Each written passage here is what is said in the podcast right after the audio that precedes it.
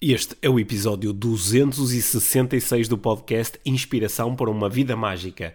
A conversa com Tomás Magalhães Despolarizar, onde se fala sobre as razões da polarização e como a evitar. Olá, bem-vindos ao podcast Inspiração para uma Vida Mágica. Eu sou o Pedro e esta semana trago-vos a primeira, a primeira conversa com um convidado de 2022 e acho que não podíamos ter começado de melhor maneira, porque há uns dias eu estive à conversa com o Tomás Magalhães. O Tomás é o mentor de um projeto de que eu gosto bastante, um projeto que está presente nas redes sociais, o Despolariza. Proponho-te que passes por despolariza.pt para aprenderes uh, sobre, sobre esta ideia, sobre este conceito que o Tomás tão bem apresenta e é um, é um conceito ativista, ajudar a despolarizar ok? Um, antes de entrarmos diretamente na conversa, deixa-me falar-te só um bocadinho sobre o Tomás para te dar um enquadramento e para o fazer vou recorrer a um, a um texto de apresentação que ele próprio escreveu e que está no, no site espolariza.pt. O, o Tomás Nasceu em 87, é físico de formação e uh, acha que continua a ser físico na sua forma de pensar e acho que vais perceber que isto se adequa à conversa que nós tivemos. Tenho um mestrado em nanotecnologia, que resultou numa publicação na prestigiada revista Nature, e uh, depois disso virou-se para o empreendedorismo eh, diz ele que onde fez uma espécie de patente que não lhe serviu de grande coisa. A certa altura apercebeu-se que a vida examinada vale muito mais a pena, então virou-se para a filosofia, para a psicologia, para as artes e também para os projetos sem fins lucrativos. Em 2017 fundou o Kolkata Relief, uma, um projeto sem fins lucrativos que pretende criar um impacto positivo eh, junto de pessoas que necessitam muita ajuda na Índia. Em 2018 teve a honra de ser convidado para o grupo de reflexão sobre o futuro de Portugal Portugal, o que lhe deu a oportunidade de partilhar algumas das suas opiniões com o Presidente da República e em 2020 lançou o eh, Despolariza. A conversa que eu mantive com, a, com o Tomás foi interessantíssima. Aliás, acho que ambos no final estávamos com vontade de prolongar isto por mais dois ou três episódios. Quem sabe, num futuro próximo, uh, voltaremos à conversa com o Tomás. Por isso, uh, gostava de te convidar a observar esta conversa com mente aberta, com mente principiante, com vontade de entender mais sobre as razões que nos levam a polarizar e as estratégias que nós podemos utilizar para evitar cair na polarização.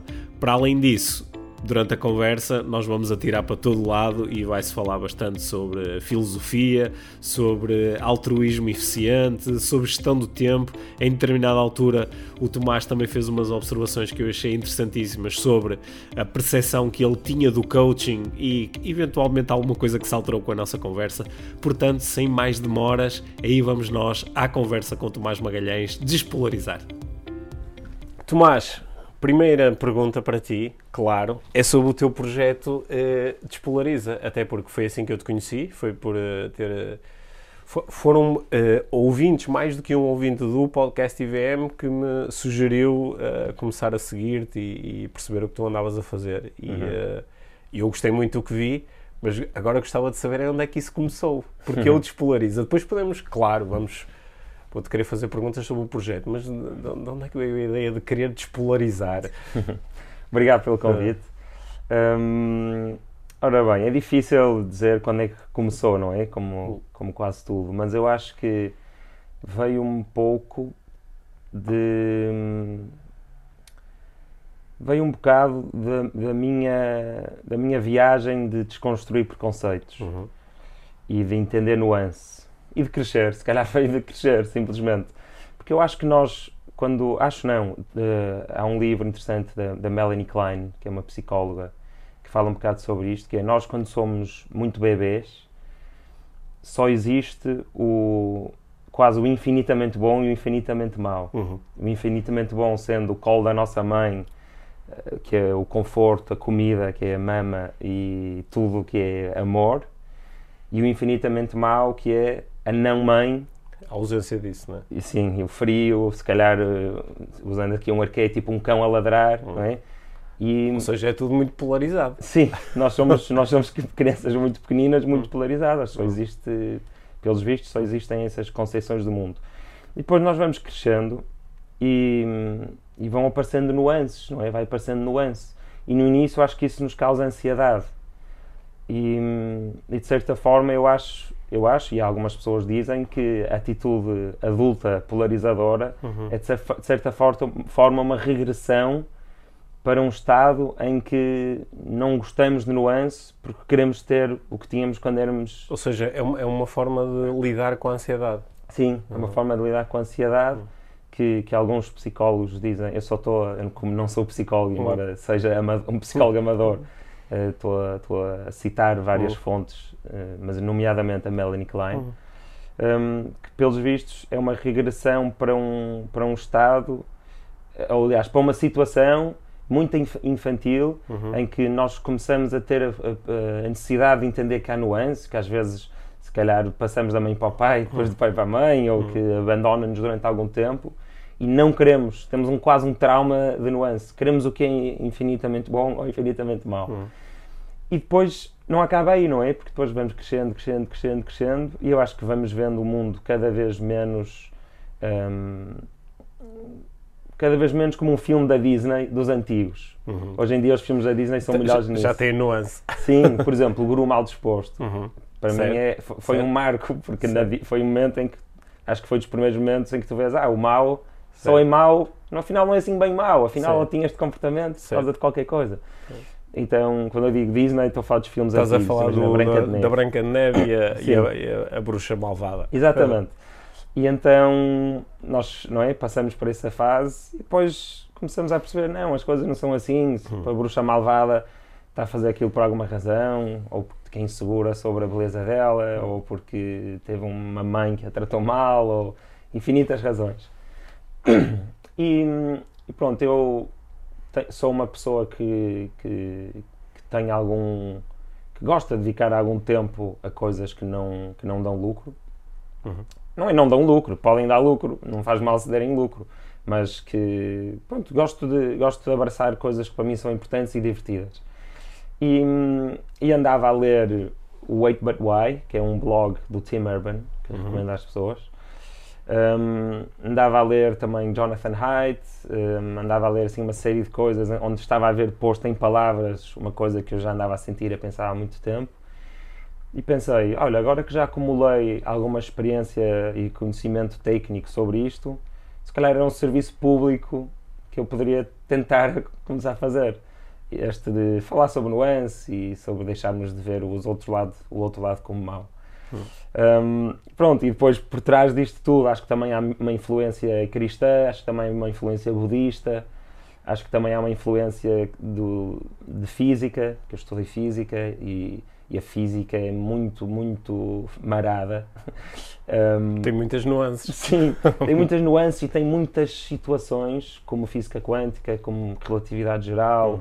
como matéria negra, hum. um, que nos exigem um, tentar imaginar coisas que não dá para imaginar. Uhum. Porque nós só conseguimos pensar em três dimensões e imaginar em três dimensões. E, e imagina, eu para te explicar. Um, eu para te explicar gravidade, por exemplo, eu ainda consigo usar um modelo que tu consigas perceber, uhum. que é uma tela esticada e põe lá alguns pesos e tu vês que, ok, onde há uma moça, que Sim. é a moça do espaço-tempo, uhum. há uma atração. Pronto. Mas há muitas coisas na física em que não existe nenhum modelo é, mental. É só abstrato. É, é só abstrato. E às vezes parece que sentes um bocadinho de uma intuição, alguma Sim. coisa relacionada com a realidade. E então acho que isso é um exercício que, que, que, que, que criou em mim, gosto de pensar, um, se calhar um bocadinho nada mais facilidade de, de, tentar sair dos meus modelos normais de pensamento. Hum. Achei muito interessante tu, tu começares por, por falar desta, desta nossa, da passagem que todos tivemos por este período mais infantil de olhar para o mundo como o, o que está certo e o que está errado, não, o que é infinitamente bom é infinitamente mau. Eu tenho, ah, tenho uma, uma passagem sobre a qual eu, eu já escrevi até várias vezes nas redes sociais em que eu estava a brincar com um dos meus filhinhos e, uh, e estávamos a brincar com os bonequinhos, com os soldados. E ele estava, antes dele começar a, a, a brincadeira, aquilo ia ser uma batalha entre soldados, para ele era muito importante saber quem eram os bons e quem eram os maus, né? porque sem saber aquilo parecia que a, batalha não fazia ele queria... É a viagem do herói. Era, era. E, e eu lembro-me na altura que uh, tive ali um, um, momento com ele que foi muito giro, porque consegui observar como esta conversa não é necessariamente apelativa. Eu estava-lhe a procurar explicar que, repara que os bons e os maus dependem do lado em que tu estás, porque imagina, anda para aqui, nós somos os bons e eles são, eles são os maus mas se nós agora formos para o outro lado, eles acham que são os bons e, e nós é que somos os maus. E esta, esta, esta nuance não é nada apelativa. Porque nada. o miúdo olha para mim e diz: Não, mas eu prefiro uns são os bons e outros são os maus. Porque assim eu tenho aqui uma. Naturalmente, eu sei quem quer que ganhe, que são os bons, uhum. e tenho uma certa. Uh, moralmente, já posso dar cabo deles. Opa, que espetáculo! Estou mortinho por fazer isso com o meu filho um dia. mas, mas, mas a, a, introdução nesta nuance, inicialmente, não é vista de bom grado, uhum. não é? Se calhar é por isso que, que nós podemos entrar na, na, na idade adulta, uh, aparece esta, esta ansiedade toda de, das coisas não serem claramente boas ou más, certas ou erradas, e uhum. nós às vezes queremos regredir. É? Será que é por isso que é, é, às vezes tão apelativa a polarização e por isso é que tantas pessoas exploram o lançamento de, de polarização como uma forma de atrair? Sim, é uma, é, a polarização é extremamente atraente, uhum. porque para além de resolver essas tais ansiedades de, que falámos antes, também serve o propósito de teres um bode expiatório. Uhum.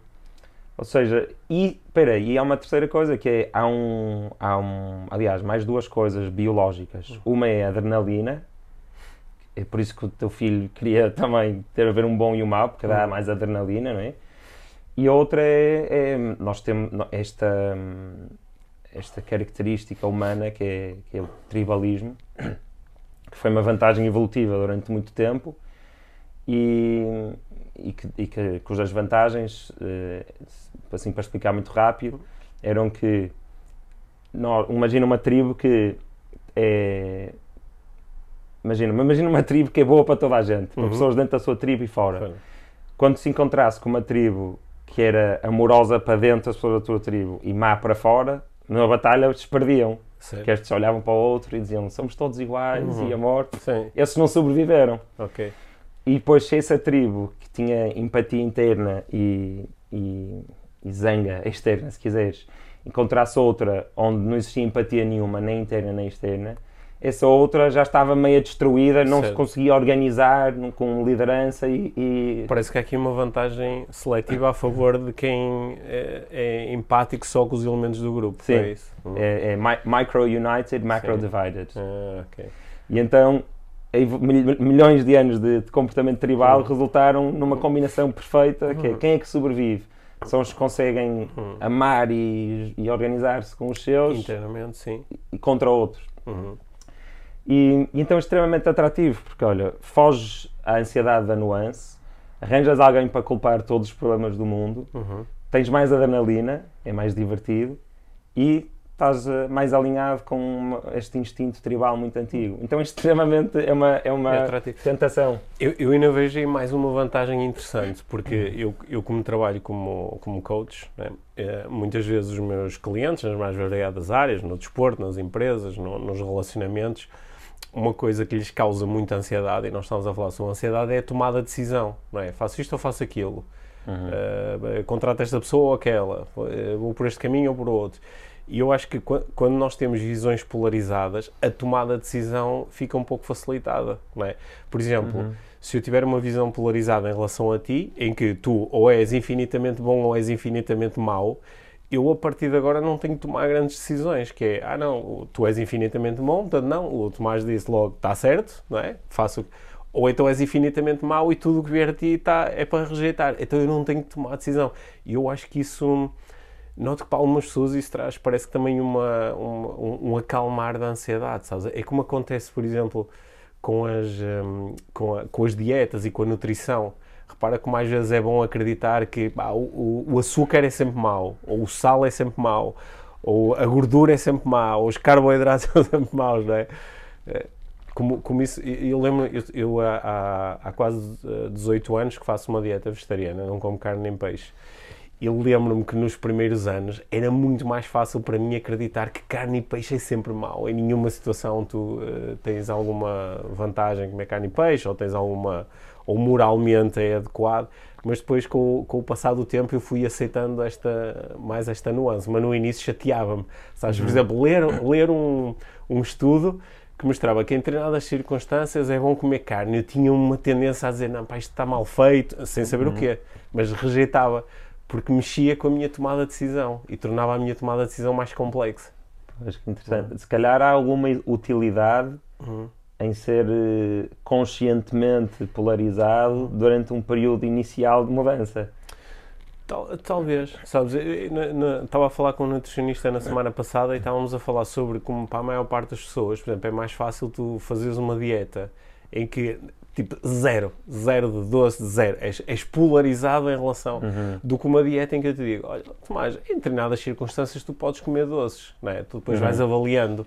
Só que isso causa, é, claro. causa ansiedade, que é, será que avaliei bem? Muito mais tentações. E será que avaliei bem? Devia ter comido, não devia ter comido? Enquanto quando vai a zero... Pois, queria mais sentimento, possibilidade de sentimento de culpa. Certo. Pois. Sim, tens toda a razão. O, processo de decisão causa ansiedade às pessoas e então uhum. se quanto mais curto ele for, hum. É? se calhar melhor para, para muitas pessoas. Não, não, não, parece que fica mais fácil, por exemplo, olhar, agora estamos aqui em, no período de, de, de, de, preparação e debates e campanha para as legislativas. Parece que fica mais fácil eu ser polarizado e dizer que, por exemplo, tudo, tudo o que é de direita está certo e tudo o que está de esquerda é errado, ou o contrário, parece que me pá, facilita. Por exemplo, posso olhar para um debate sem ter que pensar tanto. Ah, não, este é o que está certo e o outro é o que está errado. Sim. Olha, eu hoje li um tweet uhum. de uma pessoa que já deve ter 30 ou 40 uhum. anos uhum. e que pá, parece, parecia mesmo um tweet de uma pessoa com 14 anos, uhum. que é a primeira vez que ligou a televisão para ver debates, porque dizia qualquer coisa como a esquerda está a tentar ajudar as pessoas e dar-lhes comida e paz e segurança. Uhum. E a direita está a tentar ajudar os ricos. Uhum. Pronto, e eu fiquei a olhar para aquilo e eu sei que há muita gente que está agora a entrar para a política e que se identifica com, com a chamada esquerda, uhum. que, que sente isso, mas ver isso numa pessoa que está quase nos 40 anos, é? para mim é um bocado preocupante, porque mostra que ainda há, não é uma coisa assim tão infantil, não é um pensamento uhum. assim tão infantil ver o mundo de uma forma tão bons contra maus. Uhum. Sim. Nós na, na na, na, na programação neurolinguística, assim, uma, uma, uma, das, assim, um dos primeiros conceitos que se procura ensinar aos estudantes é a forma como nós lidamos com a informação e a proposta que, por várias razões que depois são discutidas, nós fazemos três coisas com a informação que chega até nós, que é nós uh, generalizamos a informação para depois poder trabalhar com ela internamente, nós apagamos informação e nós distorcemos informação. No fundo, são são, são três formas de falar da mesma coisa, que é a distorção. Aí parece-me haver assim uma distorção grande, que é, é pegar aí, em todas as propostas que existem de esquerda e direita e, e ficar com esse resumo parece... Sim, olha, agora fizeste-me lembrar no, do, no processo científico, uhum. tanto no caso do tweet como nesse que, uhum. que tu disseste, uhum. tu começa, estás a começar pela conclusão, ou uhum. seja, já estás a ver aquilo certo. com óculos de uma cor. Certo. Então vais, vais sempre, ias sempre ver aquilo. Sim. E o que tu disseste sobre informação, eh, omitir, uh, distorcer e generalizar. E generalizar. Eu, eu, como já trabalhei a fazer investigação científica em uhum. Delft, na Holanda, uhum. em nanotecnologia, um, lembro-me de reparar nisso, que é, então, porque eu estava envolvido no meu projeto e também noutros, mas em todos eles aconteceu um bocado isto, que era, tu estás a medir coisas, e todas as semanas estás a medir, mas aqueles as três ou quatro medições que tu mandas para a Nature ou para a Science uhum. ou para a revista que for, tiveste de escolher. Claro. E escolheste as que funcionaram mais Sim. de acordo com Sim. o que tu achavas uhum. que, era, que é a verdade. Uhum. Não é? Ou seja, tens essa parte que é de omitir. Depois também me apercebi, ainda mais do que no curso normal, mesmo pondo as mãos, as mãos na massa, também me apercebi de, de, da nuance que há também na ciência. Por exemplo, nós estávamos, para simplificar, nós tínhamos um sinal, o outcome da, da, da nossa experiência era um uhum. sinal que às vezes ia tendo picos. Uhum. Mas havia ruído. Então há uma coisa que se chama uh, peak to noise ratio, uhum. que é a rácio entre o, o sinal e o, e o, e o ruído. Uhum. E um, o que tu consideras um evento, imagina, a altura que tem que ter a linha para tu considerares isso um evento. Se calhar se tu pusesses em, imagina, 60% do noise não batia certo com a tua previsão, uhum. mas se calhar se pusesses 65% batia certo com a tua previsão. É. E estamos a falar de um parâmetro uhum. de, sei lá, 20 num dos softwares que está neste processo que é o processo científico. Pá, então realmente há, muita, há mesmo muita, há muito que se diga sobre, que se diga sobre informação. Certo. Parece que isso, uh, na, nas, nas, conversas que eu tenho aqui no podcast com a Mia, nós falamos imensas vezes sobre, sobre parentalidade e, e sobre educação, né? porque é uma área que nos interessa muito, tá, porque temos três filhos e, uhum. assim, de uma forma mais, mais geral também. E uh, falamos muito sobre esta, sobre esta, o desenvolvimento da capacidade de nós lermos informação e como uh, muitas vezes as propostas do sistema educativo não, são para aí direcionadas, não é? Não é aprenda a ler a informação, é aprenda a ler a informação desta forma. Né? Uhum. E, e, chegam até nós, a, a, a, Mia, como, como é sueca, partilha muito comigo um, algumas propostas que, que aparecem, no, a, a, forma como os miúdos aprendem na, na, escola primária na Suécia é ligeiramente diferente. Então na Finlândia têm chegado sim, relatos sim. interessantíssimos precisamente do, do, do, ensinar sobre, sobre nuance. É? Uhum. Eu acho isso. E, e isso é, é, é, dessa forma que nós combatemos a, a polarização? Sim, eu acho, uhum. que é, eu acho que é fazer um bocado o que estão a fazer na Finlândia. Uhum. Porque eu, quando encontrei esse, essa, isso que estão a fazer na Finlândia, uhum. que já vou explicar, eu andava a googlar um, sobre como mostrar às crianças ou ensinar às crianças eh, como navegar informação e, e, aprender a fazer fact-checking por aí uhum. fora. E na minha cabeça eu achei que ia encontrar uma disciplina, imagina, a disciplina da informação, ou a uhum. disciplina de fact-checking, ou da cidadania. Uhum. Mas encontrei uma coisa muito mais inteligente, que é o que fazem na Finlândia, que é em vez de terem um, uma disciplina sobre isso, todas as disciplinas têm essa dimensão da vida. Certo. Então eles em finlandês aprendem como é que se pode usar palavras para manipular, uhum. aprendem também sobre palavras que, que evoluem com o tempo. Em ciência aprendem sobre como manipular uh, um gráfico. Podes mostrar exatamente os mesmos dados num gráfico que te diz ou que te faz acreditar uma, uma coisa, coisa e com os mesmos dados outro tipo de gráfico. Um, pronto, por aí fora, e, e em, em, em, matemática, e em todo, então é uma coisa e é assim que devia ser, uhum. porque nós, lá está, nós vivemos no telemóvel e já vivemos em dois mundos ao mesmo tempo. Uhum. Então vamos assumir, todas estas dimensões da nossa vida vão ter este, este desafio da informação. Sim. Sim. Agora estavas a utilizaste aí uma palavra forte, não é? Que é manipulação, não é? Porque, porque é uhum. isso que nós às vezes fazemos, manipulamos os dados para gerar um, um, um determinado resultado, uma determinada percepção.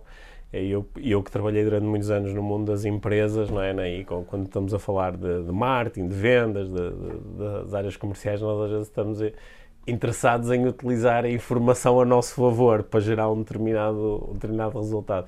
E eu lembro-me de uma, de uma coisa muito palerma que eu fazia, que era quando eu ia eh, fazer uma, uma venda, não é? E uh, alguém me perguntava logo de início, mas quanto é que isto custa? imagina que eu estava a vender uma coisa qualquer que custava mil euros. E eu dizia, pá, depois no fim vamos falar sobre o preço, mas, mas uh, digo-lhe já que é menos de 10 mil euros. E, pá, e que, que, era um valor que parecia assim totalmente. É anchoring. Sim, é, é fazer anchoring, não é? Mas, anchoring. mas que era uma coisa tão exagerada e a pessoa dizia 10 mil euros, eu dizia, não, não, é menos. Só que quando eu digo menos 10 mil, é, fica ali. Havia pessoas que não conseguiam continuar com a conversa porque ficavam presas àquilo, repetiam outra vez, mas 10 mil euros? Não, não, é menos, é menos 10 mil euros. Não, Ou mas seja, 10... a âncora virava-se contra ti. virava-se contra mim. Mas a ideia depois era chegar ao final e ter, ter um valor muito mais baixo. Mas esta ancoragem é? Nós às vezes nem entendemos como é que nós ganhamos a percepção da grandeza de alguma coisa. Uhum. É porque alguém nos deu uma indicação, pode ter sido a tirar para o ar, não é? Sim. Mas a manipulação, por acaso, é uma coisa na qual eu tenho uhum. pensado. Uhum. E imagina, eu quando faço uma publicação no Despolariza, uhum. se eu no fim escrever um, ajuda a partilhar as ideias desta mensagem, sim, sim. partilhando este post, uhum. isso é manipulação? Uh, não, não, sei, não, sei, se é manipulação. Tu, nesse caso, estás a fazer, estás a fazer um pedido. Pois, é? é direto, não é? Manipulação, é direto. se calhar... Eh, só, só, que, só que, por acaso, eu tenho lido algumas coisas uh, que propõem, alguns profissionais de marketing têm estudado um pouco isto, têm proposto que quando nós terminamos com um pedido, muitas vezes diminuímos a quantidade de pessoas. Imagina, por exemplo, eu estava a ler a tua cena e estava a dizer, pá, isto é mesmo interessante, vou, vou, partilhar isto. Só que depois chega ao fim e tu fazes-me o pedido. Ou seja, aquilo que eu estava prestes a fazer, que era um ato uhum. completamente autónomo, agora é uma resposta ao teu pedido. E eu posso, pá, agora vou partilhar porque ele me pediu, não, já não quero. Aí, que orgulhoso, Pedro. mas, mas, mas, aparentemente isto tem um. Hum, há aqui um efeito psicológico, é quase. Eh, depois as pessoas vão ver a minha partilha, vão entrar no teu post e vão ver que tu pediste para partilhar. Então parece que eu fiz ah. uma coisa que tu pediste.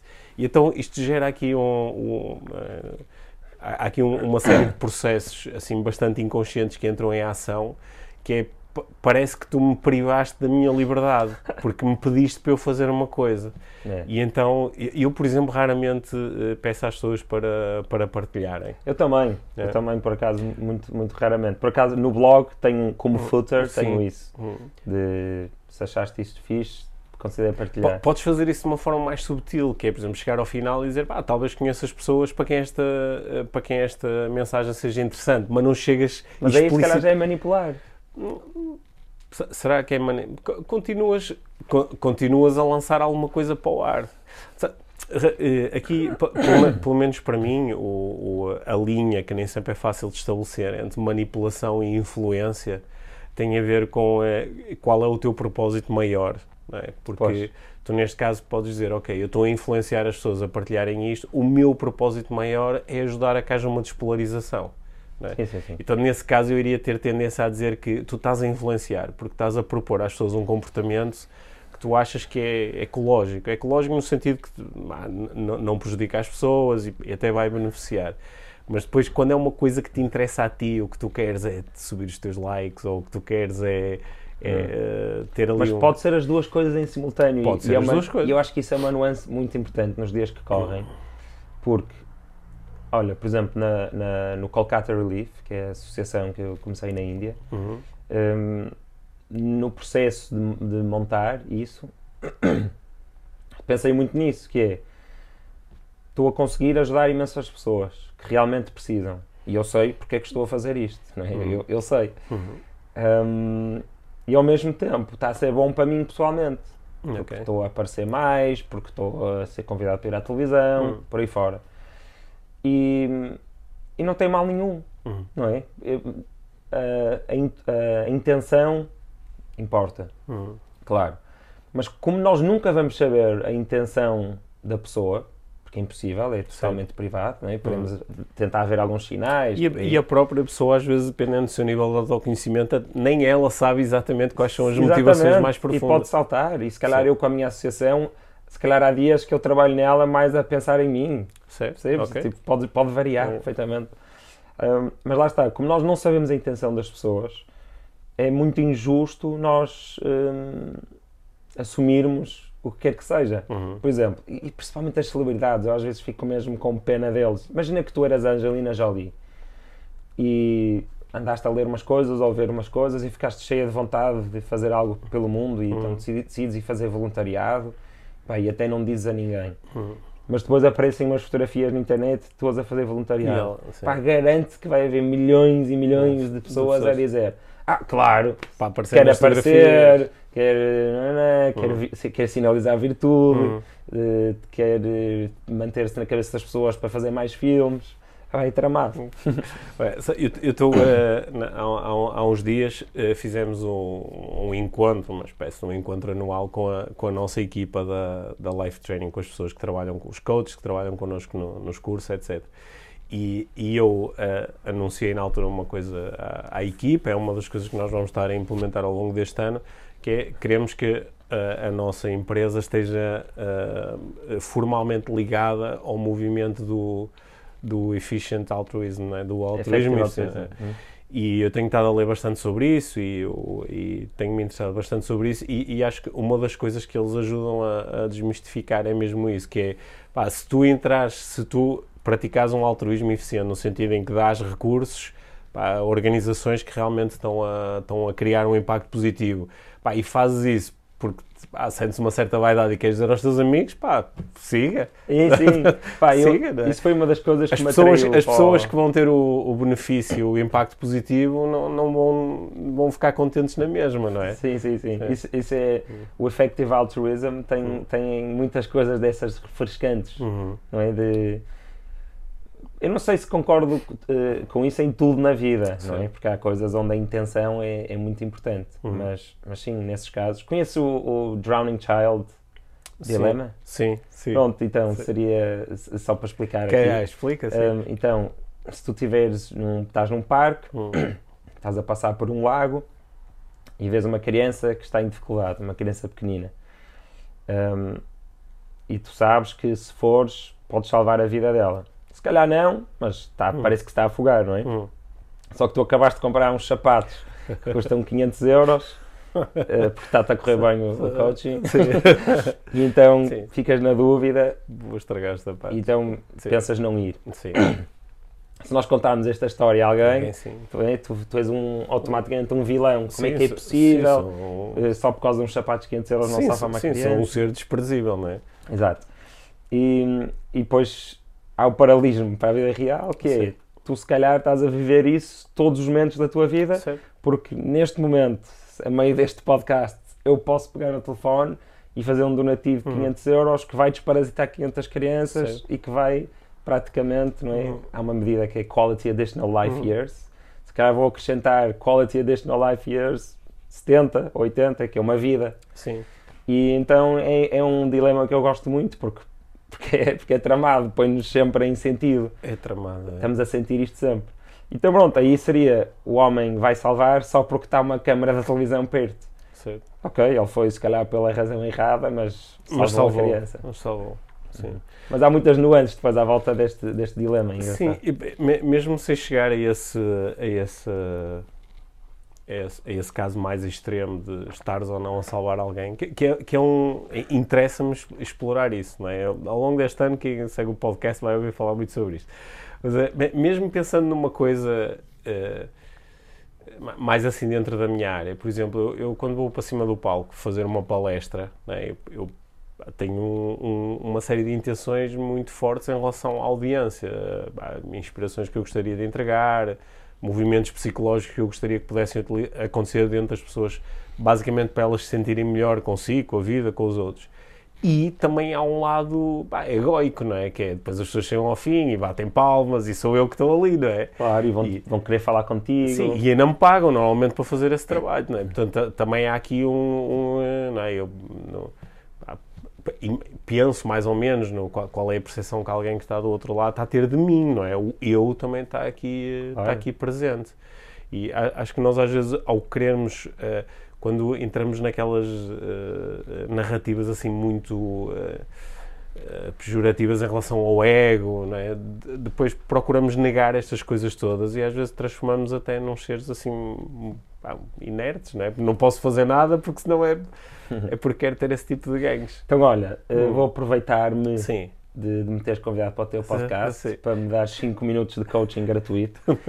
Como é que tu lidas com o seguinte? Hum. Eh, é quase como se fosse um yin, yin e yang. Sim. Não sofrer por, por ter desejos, uhum. não é? Que é aquela coisa budista de uhum. que todo o sofrimento vem do desejo, com não perder tempo e cair no, se calhar, no, no hedonismo. Como é que equilibras as duas coisas? Porque o que eu vejo, e, e como eu te disse hum. antes de começarmos a gravar, eu tenho algum preconceito negativo contra uh, alguns coaches, uhum. pronto, porque realmente, como tu também já me disseste, há, há muitos tipos de coaches, e às vezes parece-me que são, são, estão todos do lado do sucesso, da ambição, de otimizar a energia, de otimizar o tempo uhum. e parece que não há espaço ali só para às vezes estar assim sentado, olhar para as nuvens e não fazer nada, ou passar um dia a jogar computador. Sim. Tipo, acho que se calhar tem que haver espaço para haver um domingo em que só se passa o dia a jogar computador.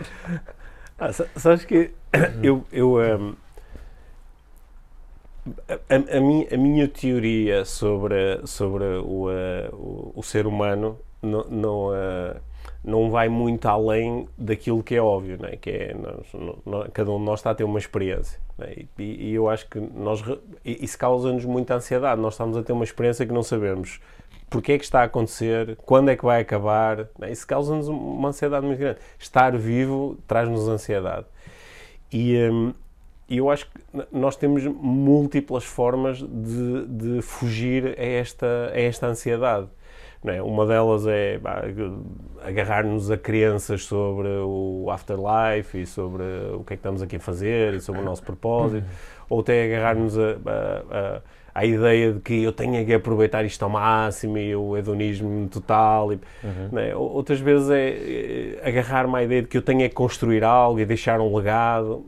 A, a, minha proposta, pelo menos nas conversas que eu tenho com com as pessoas com que trabalho é mais de, de eu confrontar diretamente essa, essa ansiedade e, e confrontar-me com essa natureza, aceitar que a minha natureza é muito incerta, é muito insegura. Não é? Para alguns, a forma de lidar com esta, com esta incerteza e com esta ansiedade é, por exemplo, dedicarem-se à ciência, não é? Hum. Na ideia de que um dia nós vamos ter respostas para estas coisas todas e depois podemos relaxar. Uhum. E, portanto, a, a mim interessa sempre muito mais não aquilo que tu estás a fazer, Pá, se uh, utilizas o teu tempo de uma forma super eficiente a fazer 500 coisas durante o dia, eu não, fa eu não sei, eu sou, uh, eu faço muitas coisas, mas uh, sou, não organizo, eu, eu, deixo as coisas andarem, sabes?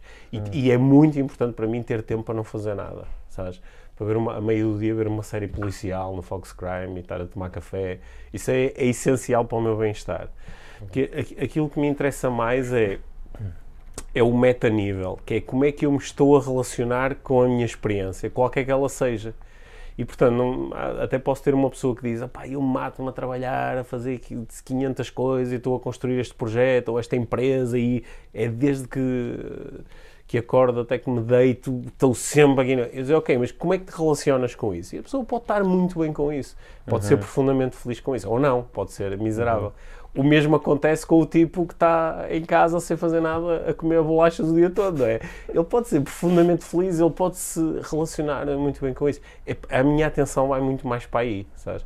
É por isso que normalmente quando alguém chega e diz ah, bah, eu tenho um problema, está, está a acontecer isto, está a acontecer aquilo, está a acontecer aquilo vivo desta forma, vivo daquela, não sei o que quero, tenho 40 anos ou 50, não faço a mínima ideia do que quero da vida. A minha primeira pergunta, que é uma é pergunta de coaching que eu ensino a todos os meus alunos. É, eu costumo dizer que é a pergunta de coaching mais, mais curta e mais rápida do mundo, porque só tem uma palavra e a palavra só tem uma letra, que é I. é? I.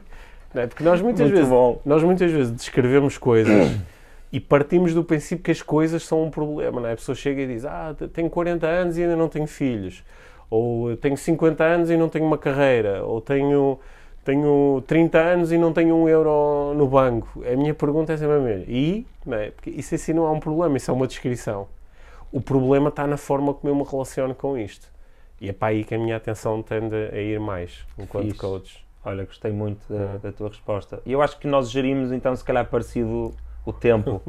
um, Deixa-me fazer-te uma pergunta. Tu tens momentos do teu dia em que tens que te oprimir, no sentido de Agora tenho que fazer isto. Sim, tens, tipo, em que tens que te oprimir ligeiramente, ou agora tenho que sair da cama, embora, olha, imagina, hum. defini que acordo todos os dias às 8.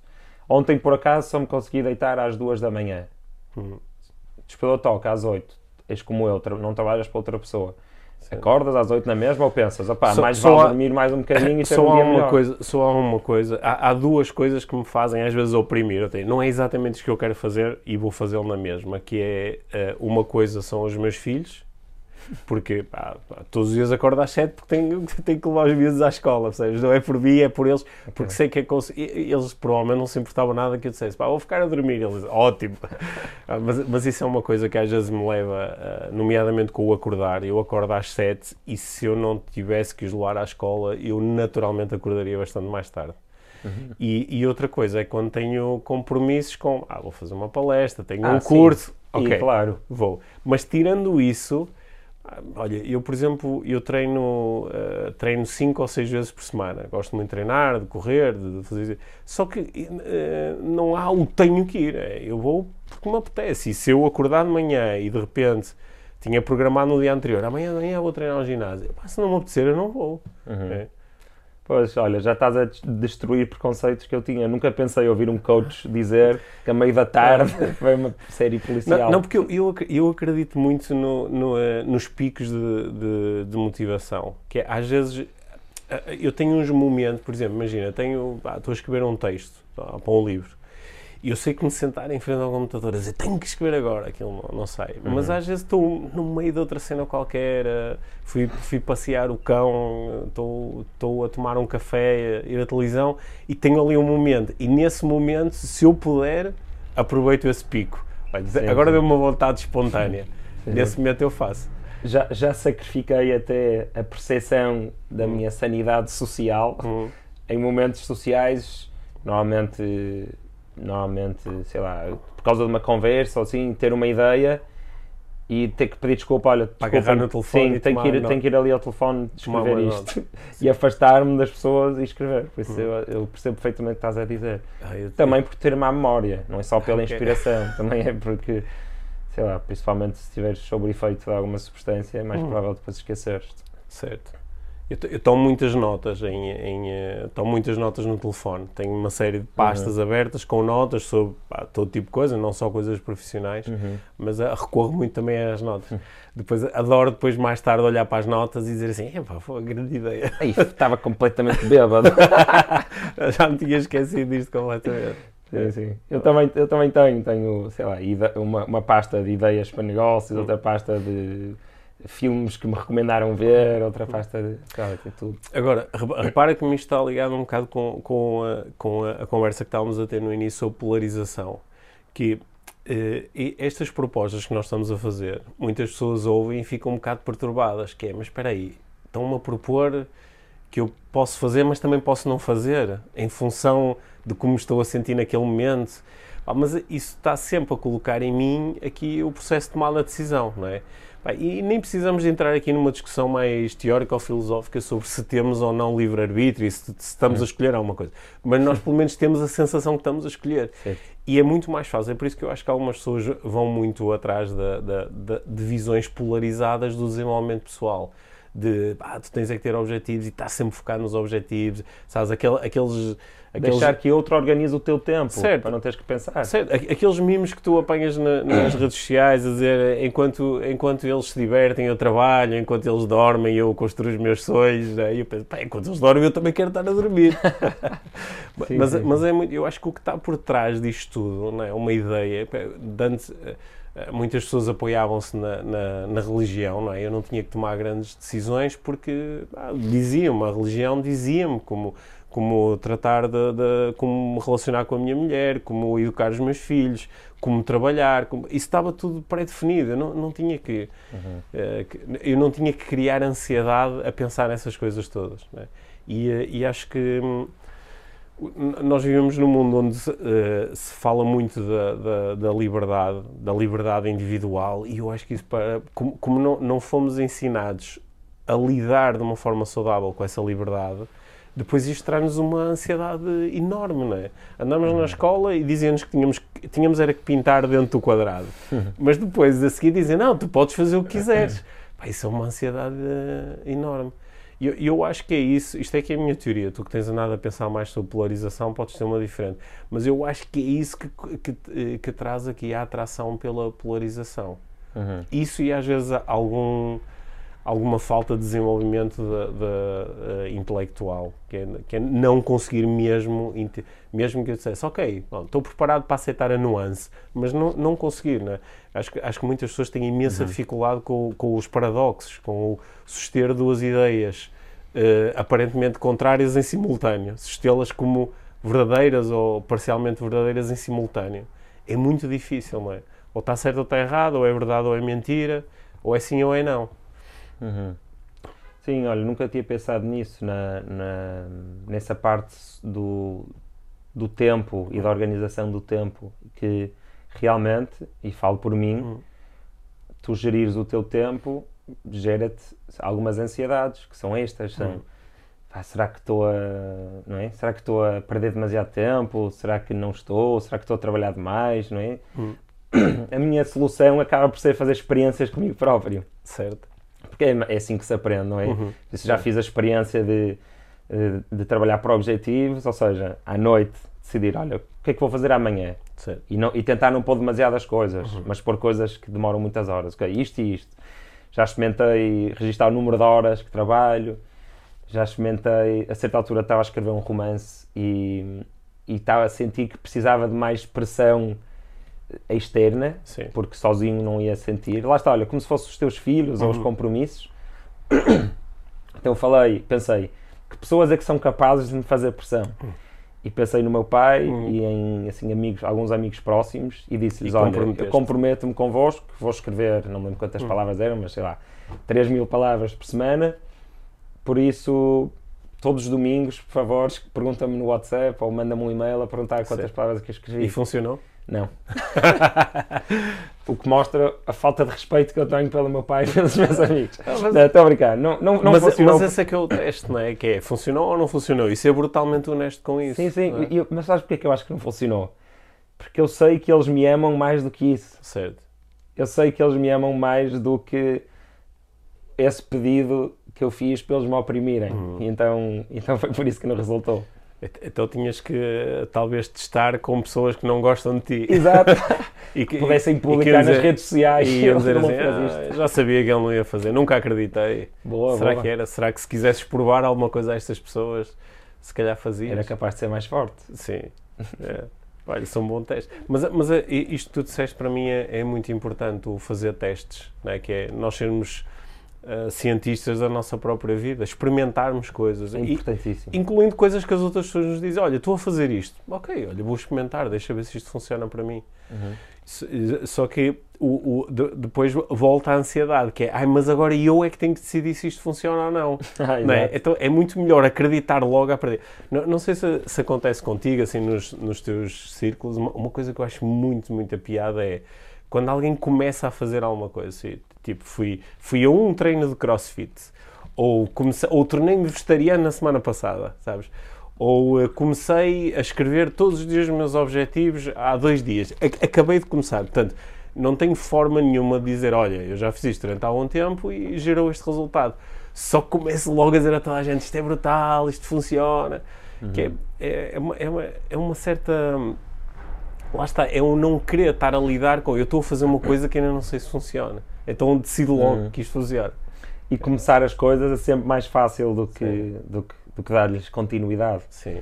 Também senti isso no, no Kolkata Relief, do projeto da Índia, porque, sei lá, se calhar nos primeiros dois anos Havia mais novidade. havia mais novidade e eu estava, lá está, estava em flow, estava num Hum. estado automático de motivação, de alegria, tudo. E depois conti- eu continuo muito motivado, atenção, mas não é igual Não é ao igual. início. E é assim em todos os projetos, quer seja for profit ou Hum. non-profit. E, hum, e depois, quando já não tens esse, essa adrenalina, esse flow, tu para continuar tens que voltar a um sítio mais profundo que é, ok, eu estou a fazer isto, porquê? Porquê? Qual é o... E aí entendes, ah, estou a fazer isto por causa daquilo, oh, altamente. E, Ok. e, e vem a motivação. Que é, Conectas-te talvez com o grande propósito. Exato. é? E é daí que está. E então é isso, tens que. come- o projeto começa por esse propósito, Hum. depois aparece toda eh, os fogos de artifício todo, mas depois quando acaba o fogo de artifício tens de ir ali outra vez, mergulhar e ver, ah, exato, foi por isto. E, Hum. e, e- e nasce daí. E, e pronto, estávamos a falar sobre quê? Mas isto, isto que tu me estavas a entregar agora, é, para, para alguém que trabalha na área do coaching, isto é, é, é muito importante, porque no fundo tu estavas aqui a, a verbalizar, não é? A pôr cá fora qual, qual é a tua motivação, qual é o motivo para a ação. O motivo para a ação, neste caso em particular, é este grande propósito, não é? Mas podia ser outro, podiam ser outros. E é por isso que eu, eu a, a- motivação é sempre muito importante, porque eu, eu, eu acredito que nós estamos sempre motivados, nós estamos sempre motivados para fazer aquilo que estamos a fazer, caso contrário não fazíamos. A questão é que motivo é esse, é? qual é o motivo por trás daquilo que fazemos ou não fazemos. Quando nós descobrimos esse motivo, acho que nos podemos às vezes tornar um bocadinho melhores a entender porque é que não me apetece fazer isto, ou porque é que quero fazer aquilo, ou como é que me posso conectar outra vez com a vontade de fazer isto, não é? No teu caso, a recuperar, recuperar esse propósito. Olha, eu, eu ainda te quero fazer mais perguntas sobre o, sobre o Despolariza, porque tu começaste a pôr estas ideias lá fora e uh, não é só fácil e espetacular pôr isto lá fora, porque há pessoas que ficam chateadas com o. É? Com o porque há pessoas que acreditam muito no poder da, da polarização. É? Uhum. E eu, eu fui acompanhando algumas uh, coisas que algumas pessoas comentaram no, no, na tua página e eu próprio e a Mia já aqui no podcast discutimos um bocado estas ideias à volta do às vezes, por um lado, uma atração que algumas pessoas têm pela ideia de que do equilíbrio de ir para o centro e, de, e entre dois polos escolher sempre a via do uhum. meio e, eh, e, e, outras pessoas que, para quem isso os assusta muito, porque ir para o meio é uma espécie de, de falta de compromisso, é não ter os uhum. valores. Uhum. Como é que tem sido a tua experiência a lidar com, o, uhum. com aquilo que as pessoas te dizem sobre... Então, há uma confusão uhum que se calhar é minha culpa, uhum. porque, porque realmente a palavra despolariza, se formos à origem, quer dizer, uh, polarizar é criar uma, um lado positivo e um lado negativo. Uhum. Seja, despolarizar Sim. é desfazer essa ideia. Sim. Mas as pessoas interpretam muitas vezes esta palavra como não ter convicções, não ter ideias, deixar a maldade passar. Sim. Ou seja, às vezes as pessoas erradamente associam despolarizar com ficarmos uma, uma coisinha pequenina, cinzenta, que não hum. diz nada porque tem medo e, e, e, que deixa acontecer tudo. Só que não é. Despolarizar é dançar nessas dimensões todas. É ter, essa, é ter liberdade para. Olha, vou agora a um comício do Chega. Uhum. E vou lá, pá, e se calhar vou concordar com algumas coisas, profundamente. Vou, vou, com mente aberta. E se calhar vou discordar Sim. profundamente, pá, mas vou aprender qualquer coisa. Sim. E depois vou dançar e vou, um, vou aprender sobre astrologia, é uma uhum. coisa na qual eu não acredito. Uhum. Ah, mas vou, vou ver o que é que, que, é que sai dali. Uhum. E então não é escolher o centro por ser o centro. Certo.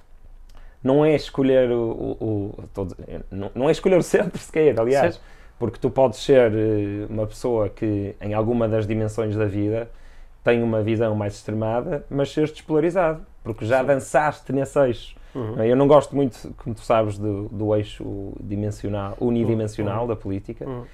mas, mas, mas imagina, tu podes, tens um eixo que é sobre impostos e tu podes ter uma visão extrema, se quiseres, tipo, de que deve haver impostos. Certo.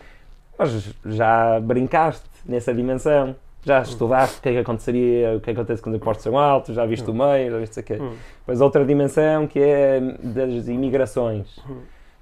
Se agora nós abríssemos fronteiras. Brincar, é mesmo importante. Brincar. Eu já, eu já disse várias vezes, não, acho que nunca disse isso no Despolariza, mas já disse em podcasts, que eu gosto de brincar à polarização. Uhum. E se calhar foi por ter brincado tanto que, que queria o Despolariza também, porque eu gosto de fazer isso, isso, pensamento de, olha, o que é que aconteceria se agora Portugal deixasse entrar infinitos imigrantes de todo o mundo. Sim. Seria, eu acho que seria péssimo, acho hum. que seria um caos, porque seria mau para toda a hum. gente, tanto os que vinham como os que cá estavam. E se não deixasse entrar em, em ninguém? Também.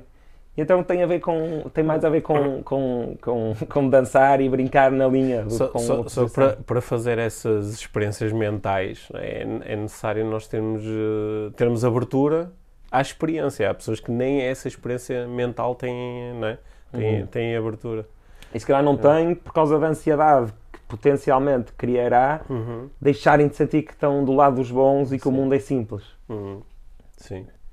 E também, na, na, hum, uma, uma, coisa que, que eu fui, assim, ao longo da minha vida, uma coisa que mudou em mim foi que eu, durante muito tempo, acreditava muito na, na importância da consistência. É? De tu dizes hoje uma coisa parecida com a que disseste ontem, não é? E se fosses mudando, a mudança era gradual. E hoje em dia estou sempre muito mais interessado na congruência, que é o que é que faz sentido para mim agora. E, eh, eu acho que nós eh, muitas vezes temos medo desta, deste do ah, vou brincar com as ideias, não é? ou vou, ah, vou ouvir o que esta pessoa está a dizer e vou refletir sobre isto, porque posso chegar a uma conclusão que me leva a ser inconsistente com o passado. Sei lá, por exemplo, ah, acho que há aqui um político é um idiota. E, mas agora vou, vou, ouvir o que ele realmente tem para dizer e chegar ao final e dizer assim: isto que ele, isto que ele disse é interessante. Se fizesse desta forma, isto era capaz de funcionar. Mas espera aí, eu antes dizia que ele era um idiota. E isto causa aqui uma, uma certa confusão. Mas eu acho que isto era, era espetacular. Eu gostava de de, tenho assim, fazendo experiências mentais, sabes? Uhum. Eu, eu às vezes tenho assim um sonho de nós estarmos a assistir, sei lá, uma, uma discussão na Assembleia da República e alguém chega e apresenta uma proposta e eu, a pessoa que vem a seguir diz assim, olha, eu, eu, eu estava-me a preparar para dizer uma coisa exatamente ao contrário. Pá, só que estive a pensar, não, não dizia, pá, isto faz um certo sentido. Não é? Ei, era lindo. Não, era, era- Olha, depois de o ouvir, depois de eu ouvir, afinal não vou fazer o meu discurso. não, concordo. não, porque faz, faz muito sentido. Olha, eu estava a preparar para dizer uma coisa e pá, não é? era, era, era muito interessante. Era muito interessante. Só, É. que, só que estamos tão programados para. Tu, tu no outro dia partilhaste uma. Partilhaste um- alguma coisa dos gato fedorento, Uhum. da- daqueles muito antigos, do início, daquela da, da célebre sé- série Fonseca, a primeira, que eles faziam aqueles debates nos estúdios da SIC, não é? Uhum. E eu lembro-me de uma coisa que ficou sempre, sempre muito ancorada, quer dizer, é o Sotor, é o estúpido. Partido Sotor. Co- Como é que eu sei? Porque está aqui escrito. Havia, uma, um sketch qualquer em que ele dizia: O Sotor é um banana. Não é? Como é que eu sei? Porque está aqui escrito nas minhas notas. Era a validação. E Muito bom. e eu acho que nós temos, eh, temos tanto, eh, tanto medo disso. Não é? Como, é, como é que nós vamos fa- eh, fazer? É se- seguindo a, a via finlandesa de, de trazer isto para, para a escola, mas para isso precisamos ter professores que também sejam capazes de fazer isto. Sim, e políticos que sejam capazes de acreditar nisto para Uhum. porem os professores a fazer isto. Há, há a dimensão da educação, que eu acho que é muito importante, e depois acho que há outra que é, que é também muito importante, que é a dimensão, se, se quiseres, espiritual. Ok. E o que é que eu quero dizer com espiritual? É uma, uma relação com, se quiseres, a nossa finitude e o nosso lugar no universo. Ou seja, quando eu digo que há uma crise espiritual, eu estou a englobar aqui, se calhar, um, as pessoas não entenderem a sua insignificância cósmica, Hum. também não entenderem o milagre e a probabilidade tão baixa que é estar vivo e poder Uhum. estar a ter essa experiência, um, terem, estarem muito desligadas da sua morte inevitável e não saberem lidar com isso. Um, pronto, eu estou englobo tudo isto quando digo crise espiritual. E eu estou a ler, estou a acabar de ler o The, the Hero with a Thousand Faces, de Joseph Campbell. E que é uma história, é uma, um livro sobre as viagens do herói e, e como, a- como as viagens, as histórias mitológicas e não só de todas as culturas são muito parecidas. Uhum. E ele há uma, uma página que, disse, que escreveu uma coisa que me deixou muito a pensar, que é a natureza ritualística, a utilidade dos rituais religiosos. Uhum. Quer existe a crença, quer não. E ele diz lá que hoje em dia, que é, que- em que vivemos em sociedades em que a religião é uma coisa que está muito apagada, há, há dois tipos de pessoas, se quiseres. Uns são os seekers, que são as pessoas que não estão ligados a nenhuma religião, nem a nenhum, nenhuma sequência de rituais ao longo da vida religiosos, mas que, dada a sua personalidade, ou sorte na lotaria genética, ou professores que tiveram, andam à procura de, de experiências e de coisas e de rituais e de, e de ajudar os- a sua comunidade a crescer eh, através de experiências, pronto, por aí fora. E depois do outro lado tens as pessoas que, estão a- que se calhar se- seguem cegamente os rituais da sua cultura, mas que por fazê-lo vão tendo rituais importantes de crescimento. Quer seja como no- nos, nos espartanos, quando eles eram adolescentes, quando iniciavam a idade adulta, iam sozinhos para o mato, quer seja, sei lá, a profissão de fé aqui no cristianismo. Uhum. Todas as culturas tinham rituais e as pessoas seguiam. E há utilidade, eu acho que há muita utilidade nesses rituais. Uh, nem que seja muitas vezes para nos conectarmos com a natureza. Se, houver, se, se houvesse um ritual das pessoas da cidade, como nós somos, um, irem de X em X tempo para a natureza, quer isso fosse religioso ou não, acho que ter- teria um benefício bom. Pronto, isto tudo para dizer o quê? Eu acho que também se resolve a polarização com um, um abraçar da morte mais holístico, mais conectado a, a- mais conectado a tudo que já foi pensado sobre isso antes de nós, ou seja, todo o conhecimento antigo, que está nas- na mitologia, mas também está por escrito com a filosofia, e, e, e, e muito, se calhar, no trabalho que tu estás a fazer, que é em olhar para as emoções e, e questionar porque é que as estamos a sentir. Porque eu acho que quem não questiona o que está a sentir ou o que está a pensar está condenado a ir pelo caminho mais fácil. E o caminho mais fácil é sempre ver o, o, o mundo com bons e maus. Nunca é, ver, eh, nunca é ver as coisas de forma complexa. Pronto, não sei se foi, não sei se consegui verbalizar muito bem a minha Acho, resposta. acho, que, mas- acho que verbalizaste aí coisas mesmo muito, muito interessantes né? e que, eh, pelo menos aqui do, meu lado, eh, ressoaram imenso. Porque às vezes quando eu estou quando eu estou na tenho assim aquele, os momentos de insight, não é? em que de repente lá, aquela intuição de que isto é assim. Uma das grandes uma das minhas grandes intuições é de que nós eh, inventamos eh, múltiplos expedientes para nunca chegar nunca chegarmos a, a relacionar-nos com, com a inevitabilidade da morte Uhum.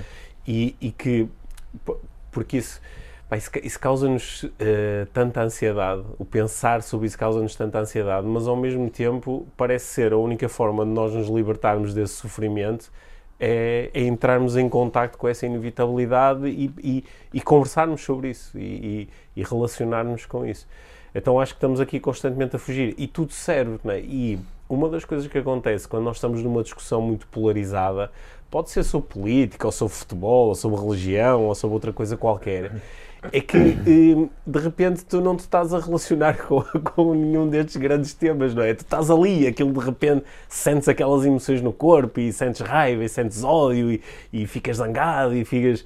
E naquele momento algumas pessoas sentem-se muito vivas, não é? Muito vivas, estou aqui, de repente há um.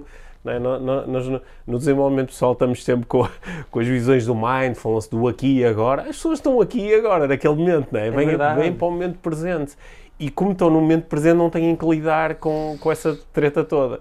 Então eu acho que se calhar uns chegam lá através de contemplação, introspecção, meditação. Outros chegam lá pegando-se com toda a gente. né? Só que para uns isso é uma coisa muito consciente e deliberada e que permite ter certo tipo de, de aprendizagens. Aqui é sempre uma fuga para a frente.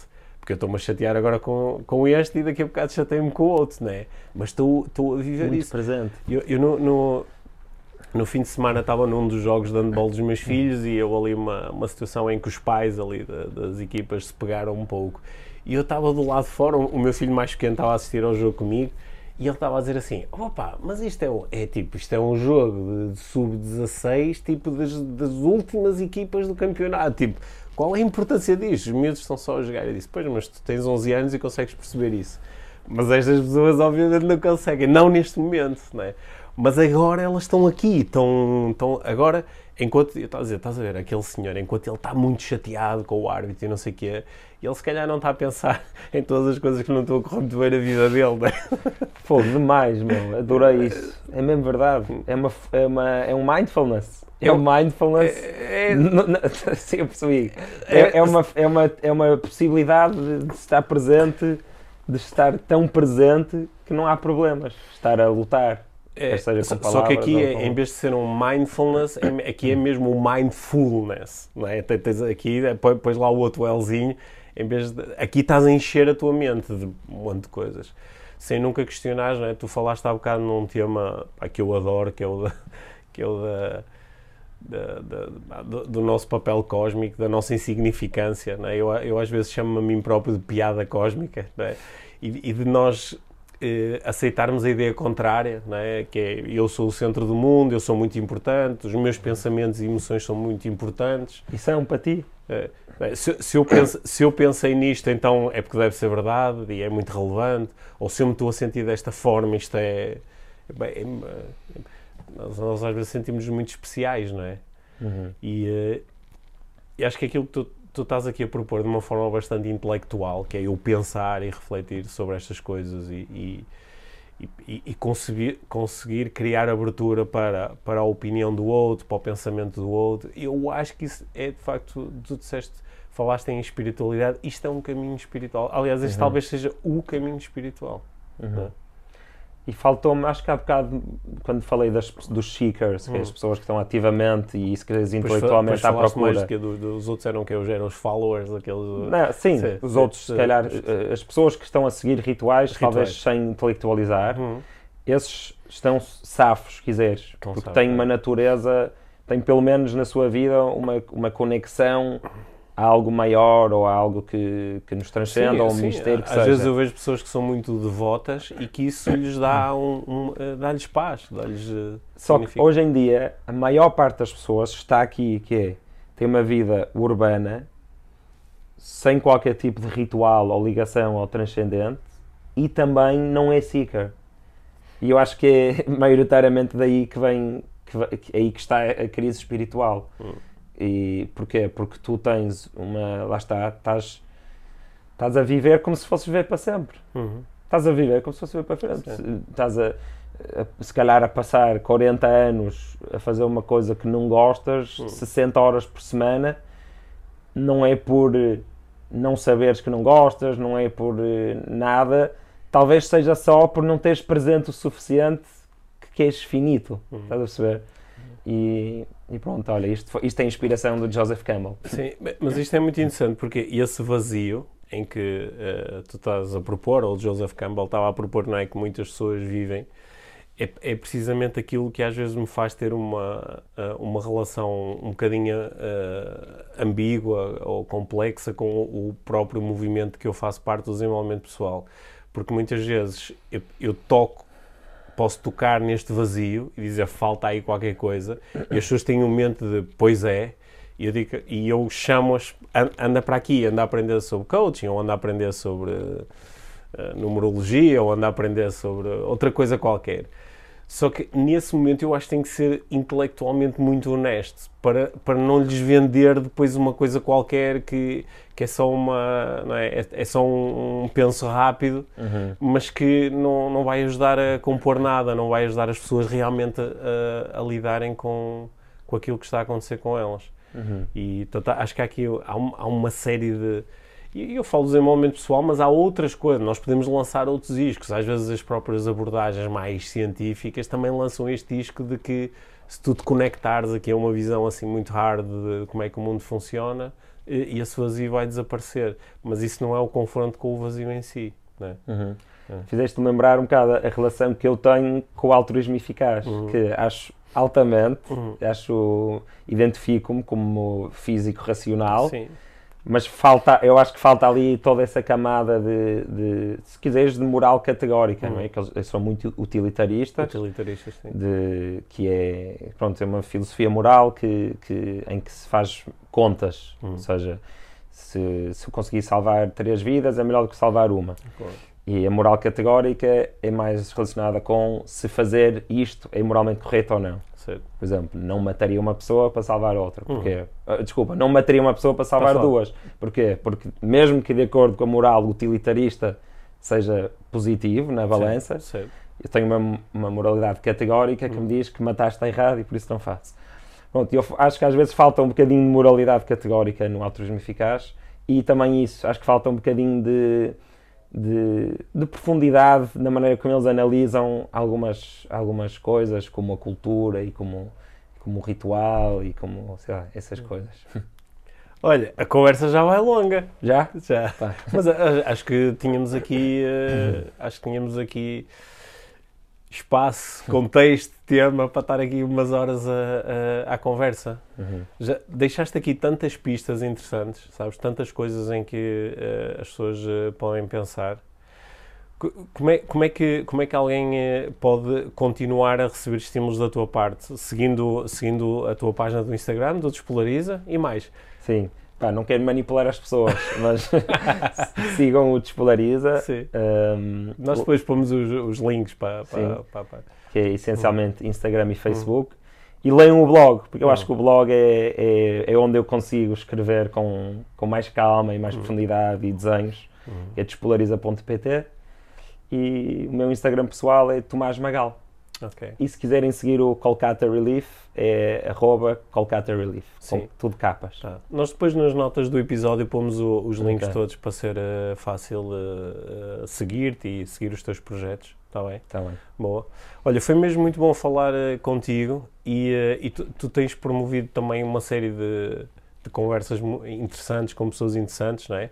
Uhum. Através de pessoas da política a conversarem contigo e, e, eu, eu acho que este, este, teu, este teu projeto de, de Despolariza tem, uh, tem interesse, tem espaço, tem da minha parte também vou, vou, vou ajudar a empurrar para a frente porque, porque eu acho que estas são as, as discussões fundamentais. Eu acho que é aqui que, que tudo começa.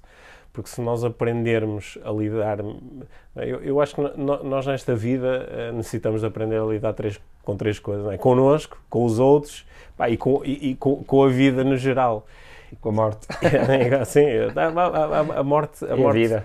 A morte faz parte da vida, não é? Sim, sim. A, morte é o contrário do nascimento, mas ambos fazem parte desta grande coisa que chamamos de vida. E eu acho que as tuas visões são muito interessantes e ainda por cima elas podem ser levadas para qualquer área de, de, discussão, porque em qualquer área nós podemos encontrar polarização e podemos despolarizar por forma a criarmos aqui mais mais aproximação e podemos aprender mais uns com os outros. E eu aprendi imenso contigo aqui nesta conversa.